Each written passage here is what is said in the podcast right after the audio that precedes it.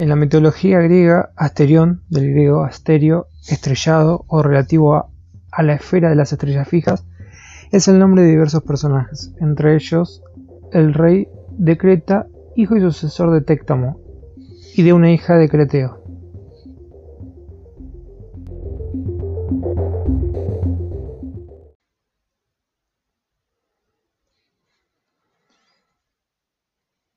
En la mitología griega, Asterión, del griego asterio, estrellado o relativo a,